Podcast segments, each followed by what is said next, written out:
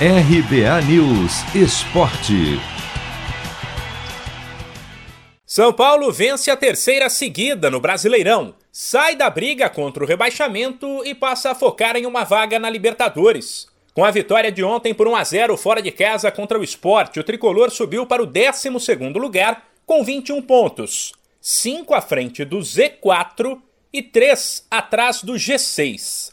Em um jogo de qualidade técnica apenas razoável, o São Paulo adotou a estratégia de pressionar logo de cara e viu Pablo abrir o placar aos 4 minutos.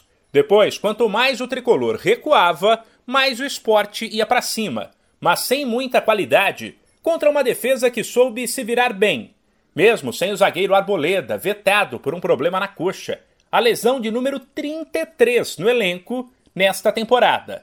O técnico Crespo falou sobre o assunto, criticou a estrutura do clube disse que ela precisa ser melhorada para evitar tantos problemas e avisou que isso será feito aos poucos e não da noite para o dia. Se chegamos a 33 lesões, quer dizer que dá muito tempo que estamos em um período, como falei, da nova diretoria, eh, falei de reconstrução. Reconstrução quer dizer tudo.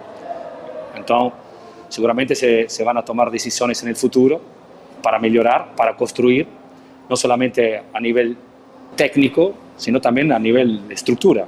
No vamos a resolverlo esto hoy, porque da mucho tiempo que, que Sao Paulo debe mejorar a nivel de estructura e acho que, que va, vamos a fazer um bom, um bom projeto para, para o futuro. Já o zagueiro Miranda, em entrevista à TV Globo na beira do campo, admitiu que o foco agora é o G6 ou até o G4 e destacou a superação da equipe que tem que se dividir entre brasileiro, Libertadores até a semana passada e Copa do Brasil, torneio pelo qual o time encara o Fortaleza quarta-feira pelas quartas de final. O objetivo é uma classificação, uma classificação para retornar à Libertadores.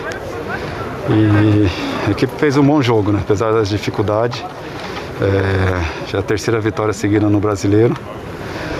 E eu acho que está de parabéns, porque é difícil depois de jogar o mata-mata. Se você for ver os resultados, todos que jogaram os mata-mata ou empataram ou perderam. Então, nossa equipe fez um, um bom jogo. Agora já pensar no próximo.